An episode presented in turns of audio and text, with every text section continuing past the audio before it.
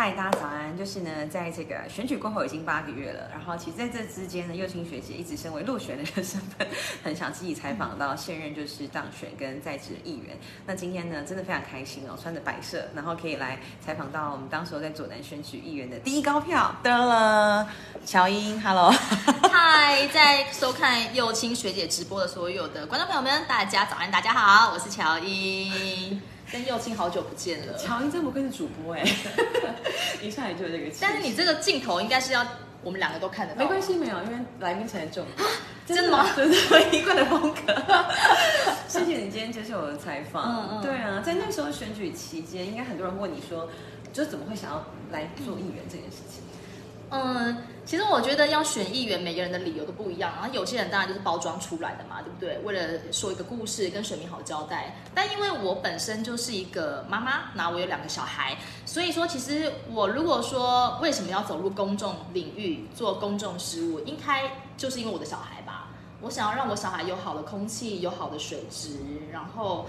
呃，因为他们其实是很严重的异位性皮肤炎的宝宝，两个宝宝都是哦。然后我们就看医生啊，医生就帮他们做了血液检测，然后就发现说不对呀，那你跟你先生两个都不是过敏体质，那小宝宝会有这样的过敏体质。他就跟我说，就是因为我们高雄的空气，南部的空气出了很严重的问题。所以我想说，那我们一辈子都住在这里耶。如果说没有人来改善我们的空气，没有人来。呃，拯救我们小孩的肺，那怎么办？所以一开始我想要投入公众领域的起心动念，就是完全为了比较是环保这一块的议题了解，哎，可是有这样起心动念，也要有足够的我讲实力来做支撑，对不对？那强英过去的背景其实就是主播，然后又是发言人。对，你觉得在这些职务上面有什么哪些的契机，或是过去累积的事情，让你？在学举的时候，哎，其实蛮得心应手的。呃，我毕业后就进入电视台工作，然后后来又到了报社工作，然后又要回到电视台，然后跑过政治，也跑过娱乐，就很少人知道我跑过娱乐。那我觉得说，其实不管是娱乐或政治，它最大的主角就是人呐。所以其实这两个地方有时候蛮相像。对，都是人，都是人。综艺咖有时候也觉得政治人物是综艺咖。是。对，所以就是觉得说，因为对从小就是培养出对人喜欢观察，然后有一点。点点的感受，所以就会对于人的需求跟人的需要，会特别想要去满足，所以就从以前当记者，然后到后来进入的市政府，市政府一样也是在帮忙处理很多政策的大小事情嘛，对不对？但我是发现说，以前记者是在发现问题，但是呃，进入了市政府之后是在解决问题，但是呢，从发现到解决的这个桥梁要由谁来搭？我觉得就是由民意代表。我们就是那个从发现问题到解决问题中间那个桥梁，我们必须要把民众发现的问题、媒体记者发现的问题，想办法告诉市政府，请他们去解决，然后要切对的角度，让他们知道说这件事情很严重。我觉得有很多的事情可能。A 传达，B 传达，C 传达是同一件事情，可是我们要怎么样让市政府可以更有效率来处理？那我觉得可能我以前所受的这些媒体训练，有稍微帮忙，我可以更快的找到重点。对，听起来是同一件事情，但是每个人切入角度不同，就产生不同的结果。对，然后对人来说很重要，就是透过你敏锐的观察力以及归纳的能力，把它一件事情化繁为简，然后解决这件问题，这样子。对，就像是你讲到说那个切入重点好了，我印象比较深刻的是我们在上个月，最近大家都在讲说人行道要改造，然后要保护行人路权嘛，对不对？然后我们在上个月在那个右昌国中附近就有。小朋友他走在斑马线，竟然被撞。他是绿灯的状态走斑马线哎，然后就被一台右转的机车骑士当场这样撞上去。但是他的妈妈哦，在便利商店等待要接他的小朋友离开，他就是啊那个妈妈骑着欧多拜嘛，就是眼睁睁的看着他女儿安全的走在斑马线，但却被撞了。所以那个妈妈超傻眼的，因为那个女女生就大概是有悬空飞了一圈，然后跌落在地哎。然后那个机车骑士就驾车就驾驶逃逸，肇事逃逸了。他那个红灯右转，后来我们还拜托了警察局，然后就帮我们调一下监视器还原，然后抓一下这个肇事逃逸的这位骑士啊。然后我们事后就觉得说，为什么他一走斑马线，二是绿灯还会被撞？我们马上去做会勘，找了交通局来。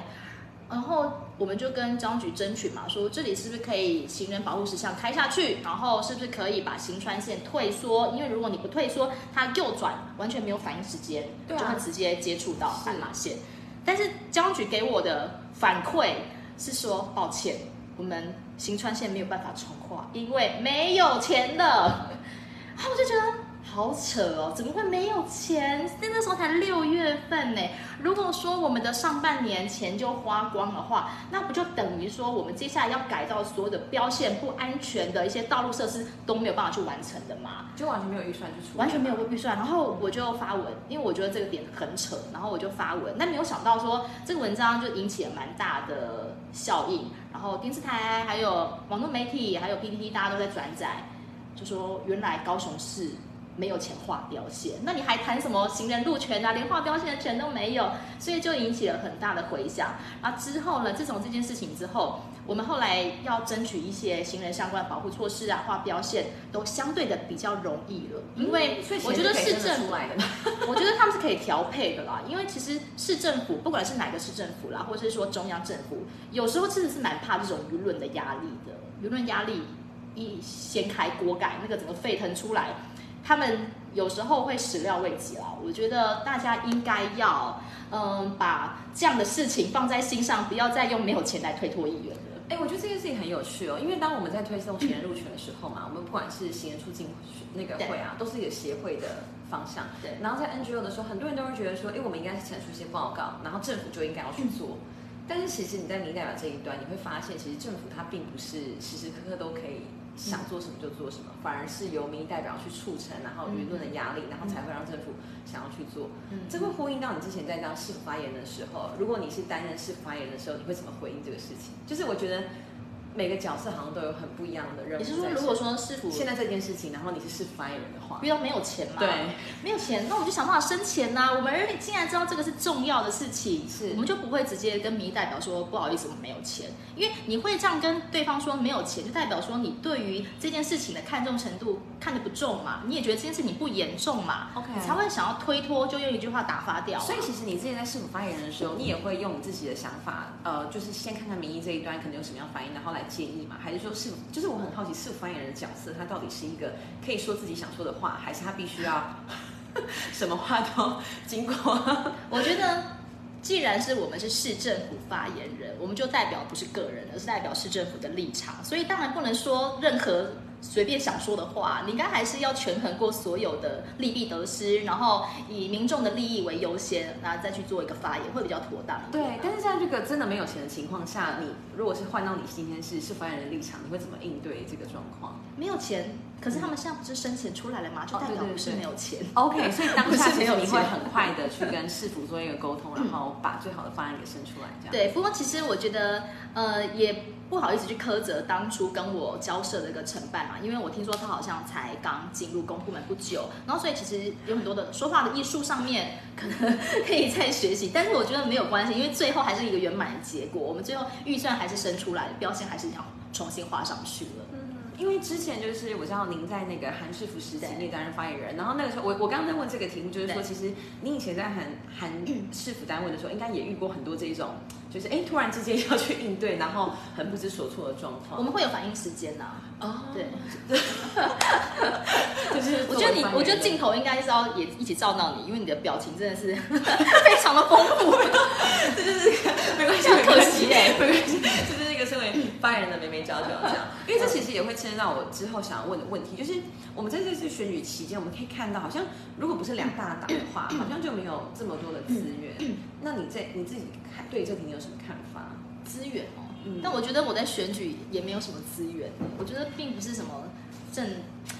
并不是说大党就一定会有资源耶但是我觉得可能现在国民党跟民进党支持者真的还是一样中老年人居多。那在这次的投票行为当中呢，中老年人都有出来投票，但是年轻人比较可惜，可能是对这个政府失望，可能是对于以前他们支持的这个民进党，就就好像觉得有点不如他们预期，所以选择在这次没有出来投票。但我觉得，其实只要政府愿意好好的做事，我相信是可以挽回一点民意，也可以挽回一点年轻人的心的啦。可是现在倒数计时当中，只剩下几个月嘛。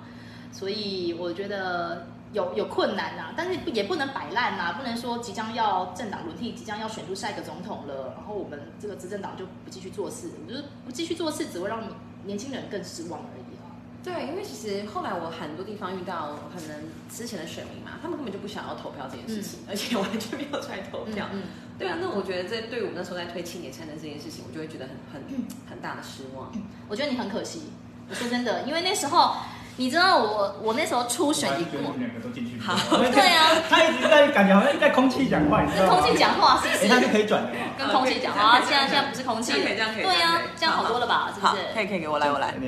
好，你说你说，好，空气很可惜的部分。对，对，因为那时候我记得我好像是五月初选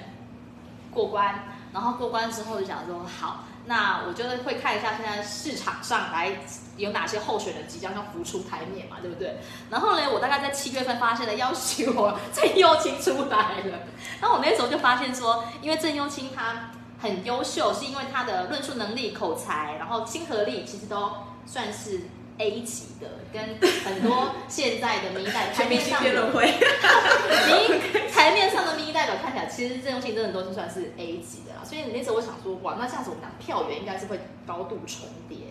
对。所以其实我觉得那个时候的你，其实我对于你的想象是你可以选得上的，你知道吗？因为感谢你。因为很感谢你呃，因为时代时代力量本人，我之前也是非常的支持，在二零二零二零的时候，我政党票是投给时代力量的，对，所以其实我觉得，既然我那时候就反思啊，既然我会投给时代力量，那代表说还有很多跟我一样年轻人，其实还是会继续支持时代力量的。纵使后来有一些力量被民进党给稀释掉了，纵使有一些人被民进党用不正当的手段给挖走了，但我觉得你们那个党的精神还是在的呀。当时我也是为了这样那个奋力一搏，旁边的思学应该也是。对啊所以我是觉得说你很棒，而且你政党也很棒，所以我觉得你开个大概一万两千票应该不是太大的问题。我也是因为这样想才会那么奋力。对，但是比较可惜的，我觉得是时间吧，就是哦因为、呃，我觉得会有地缘的关系，还有组织的关系。嗯，对，但是可能你就说原因大概就是很多的年轻人没有出来投票嘛，可有很多住在中北部，然后对于政治失望，不想要出来投票，所以你这样一来一回就少了好几千票了。真的。但是我必须得说，哎，你开出第一高票是你预期之内还是始料未及？但我们可能会，就是我们会比较谦虚，但是我觉得你真的用了很多的方法，都让我觉得。因为我很认真站路口嘛，我站了一百多次，然后我知道你即便有很高的支持度，就是其实连国民党的候选人他们其实都蛮怕你的。我说实在，但是你也没有仗势着这么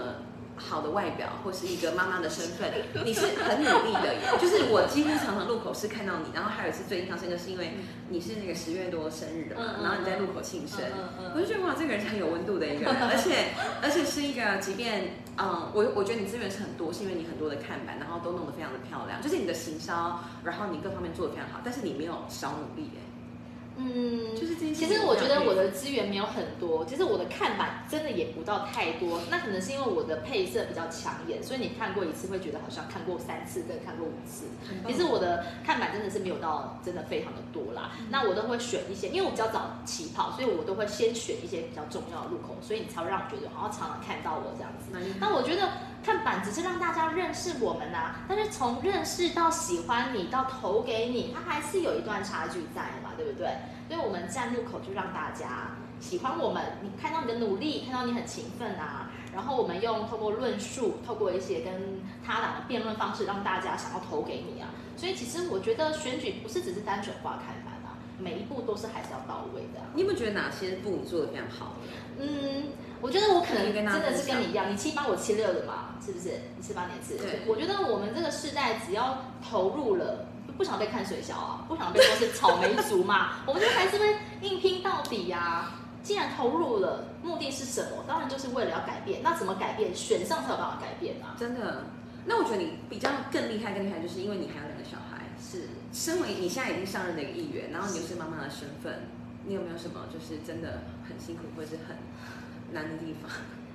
真的是蛮辛苦的啦，怎么可能不辛苦，对不对？我觉得我们女性在社会上有很多重的角色，我们既是妈妈，也是别人的媳妇，也是别人的女儿，也是别人的太太。我们要把这四个角色都处理得很好之外，还是现在还是民意代表对，，还要加外加一个民意代表的身份啊。那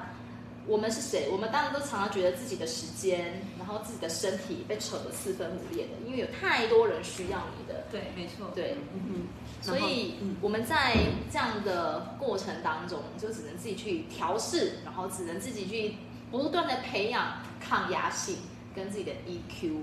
因为有时候你累了，难免有时候会有情绪。可是我又告诉自己说，我千万千万不能去凶小孩。就是小孩不是凶出来，小孩是疼跟爱出来的。那他们长大后也才会长成一个很温暖的人。因为他们现在四岁六岁的话，基本上爸爸妈妈对他们做什么样的事情，他们都会模仿。如果一天到晚凶小孩、打小孩，他们会把这样的行为模式当成一个正常的方式，他们未来也会用这样方式去对待别人。所以我还是会尽量的，不管再累，我还是会尽量面对很毒的小孩，还是可以控制自己的控制住自己的脾气。EQ 真的就是一个情绪管理，是一个非常重要的，对，这个需要练习练习。也包括夫妻之间，我觉得。你你你确定要这个吗？这个可能要开三集，开三集。好好好，没有问题，没有问题。那在在上任之后，刚刚我们谈到的是新人路权嘛，在亲子这一块呢，因为我记得你一直以来就是想要推动这个事情，就像一开始我刚刚问你说，为什么会想要选艺人这件事情对的，有没有什么最有感的改变，或是你想去做的？然后你现在觉得，哦我慢慢看到它的成效了，这样呃，我觉得一开始我投入的起心动念是空屋，但是我觉得空屋真的凭我一个人的力量，我太渺小了，我真的没有办法去改变这个城市。你说要工厂关厂吗？你说要呃管控汽机车嘛？有这些我们都是有在我们的政见里面提出，希望公路电公社电动化、啊，还有很多的那个排污啊，也希望说政府可以去严加的控管。可是这些东西，我觉得我真的有点太自不量力，我只能慢慢的一点一滴的去努力。但是最后反倒发现另外一个面向是，现在的虐童事件真的是非常的多，不只是在可能有时候家里也看到很多新闻嘛，什么继父继母嘛，然后对待小孩的方式不正确，然后在学校也会有很多这样的状况发生，就像是我们。呃，两周前我们接到了一个爆料的澄清，那个时候刚好是我们在总咨询的时候，然后我们就把这个咨询的画面拿出来丢给市长看。那我觉得现场大家看到那个照片有点吓吓到了，因为那个照片真的是太太让人心痛了。他那个照片的内容就是一个小朋友，大概一一岁多的小朋友的屁股，然后他是很红肿，而且他甚至连生殖器都有点溃烂的。为什么会这样子？是因为老师换尿布的次数够多，然后可能小朋友的皮肤比较敏感一点，闷在里面，对，闷在里面。所以我们看到这样的画面，都会觉得我们好好的一个小孩送进公托，让你们照顾，然后公托又有市府当你的后盾，那你们为什么会把小孩照顾成这个样子呢？我们会有疑虑吗？对啊，因为那个照片很可怕、啊。然后甚至还有一张照片是一个比较壮硕的老师，他用他的脚压住了一个小朋友，把他用他的腿压住他，然后他就这样盘坐在那边一直划手机。我觉得这个画面看人家看的观感也很差哎、他的整个呃注视，他整个注意力全部都在他的手机里面。小朋友如果要翻身或是突然没有呼吸了，你这样会及时注意到吗？我觉得蛮厉害的是，你们看得到监视器，呃，但是都是家长丢给我们的，哦对，都是别人跟我们爆料，因为可能是我在于呃小孩这一块的形象会稍微鲜明一点，所以大家有关于小孩的这些虐童案件，然后公幼的一些问题，都会请我来帮忙处理一下这样子，所以我们就接到了这样的澄清爆料啊。那后来我们也是进一步在调查资料的时候，发现说，其实这个协会啊，它不只是承办一个公托，它在高雄大概有四五家吧，还有家园，还有资源车，其实它承办的蛮多的。那我们就是说，难道你市府没有去把关吗？那你们难道没有去调查一下，它为什么会有这样的状况发生嘛？而且都是用这样的态度的话，还得了？然后其实最最重要的是家长很不开心，是因为这个协会竟然呛说吼啊，各各各种颜色的民意代表我都认识，你动不了我。哦，我觉得这样很蛮可恶的耶。哦他这样子讲对，不把别人的小孩放在心上，不把别人小孩当一回事啊。对啊，所以我就觉得这种东西都是让人家没有办法忍受的，所以我是希望说这种虐童案件，我们可以尽量的有没有办法让他从制度面去改善，然后让他去减少，不要再有这样的状况发生那。我相信，就是镜头前面观众朋友也会很好奇说，其实这种事情啊，不是应该让警察来处理吗？为什么好像就是有些单位的失能，然后就会都变成是民意代表的压力，或是你们的助理就要处理非常非常多的事情？你会有这种感？因为之前像我在于凯办公室的时候，我们是对于诈骗啊，嗯或对于交通啊，或者是动保啊，就是很多人讲，可是你就会有很深的，就是你很想改变，可你会发现理想跟现实有嗯，其实很大的差距。对，我我觉得这到底是我觉得现在这个制度啊，公务体系在运作有点点扭曲了啦，好像说要民意代表去告诉你去做，去出马，你才会去做。那难道老百姓的心声不是心声吗？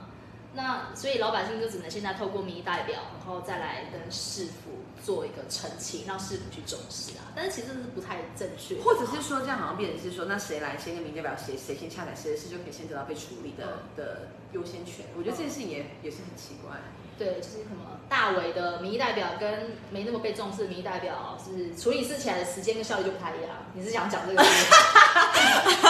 你讲的比较有说服力。以前以前预判应该还还蛮获得，是 是可以，就是你要有凭有据啦，嗯然后有道理嘛对啊，我只是在想说，那一般人他如果说不知道有民意代表这个管道的话，他所要改变，他所想要改变的事情，或是他所想看到的愿景，是不是就没有没办法达成？嗯，我觉得是很但我觉得很诡异的，就像你刚刚讲很扭曲的一个。对了，像现在不是有一九九九专线吗？然后我们也发现啊，很多民众打进一九九九专打到烂，线打，到爆，然后讲一些可能对，可是官方的话，然后推脱的话，然后就解除管制，但什么事都没有去改变，什么事都没有去解决，就解除管制了。所以有时候也是觉得说，那这个一九九九专线是不是里面的话务人员跟他们训练上应该要再更积极一点？这件事情要怎么去改变？怎么改变？只能通过咨询，要不要选市长来只？能通过再去要求。对啊，咨询啊，咨询就是我们的一个方法之一嘛。那现在每个会期会有一次的总咨询，一次大概是五十分钟。那我印象比较深刻的是，我记得，呃，我第一次总咨询啊，然后我就朋友刚好在前一天打电话跟我闲聊，说，哎，你明天那个总咨询呢？对对对对，总咨询，哎，一个人咨询多久？然后我就说总咨询五十分钟啊，他就说，哈，所以陈其迈要被你连续电五十分钟哦。他居然是用“电”这个字。对电，然后我就想说，哦，为什么一般的民众会总是觉得说我们议员在电官员？你觉得是什么原因？为什么会他们会觉得我们在电？好像是这个时间点才会有没做好的时候被拿出来讨论的时候。嗯，我们之所以会让人家觉得在电，是因为我们会生气。那为什么会生气？就是因为你事情做不好就算了，你还在议场上面一直在被推诿卸责嘛，就说这个不是。这这个不是我管考的，然后那个是其他局处的，然后这个是什么原因，所以没有办法达成。那我觉得，既然我们都把问题提出来了，大家就是好好的、诚恳来讨论，好好的、诚恳来面对啊。一，你做不好；二，你又不想解决；三，又在那边乱说谎。所以这个时候，当然我们就会生气，是就会让民众不小心觉得我们在电官员。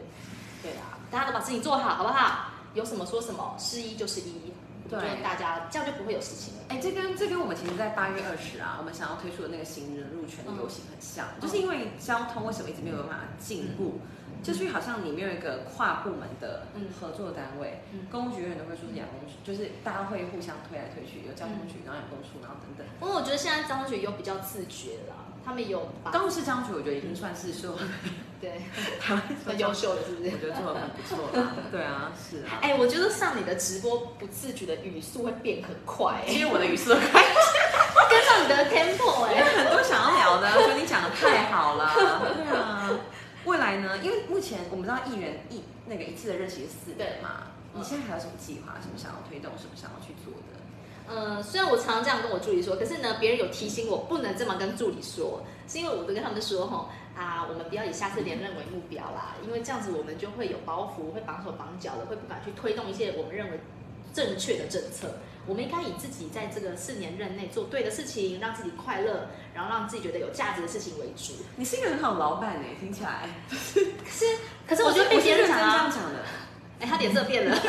哎、没有，可是就是会被提醒啊，会被提醒说你不能这样跟助理说，你这样助理会害怕说那四年后失业他们就没办工作对啊，你工作怎么办？你不能这样太子。放空了这样子。对，但是我还是觉得说，如果凡事都以连任为目标的话，那我们的确在这个任期里面能做的事情会非常有限。是，谢谢乔英哎。那最后还有没有什么想跟大家说的呢？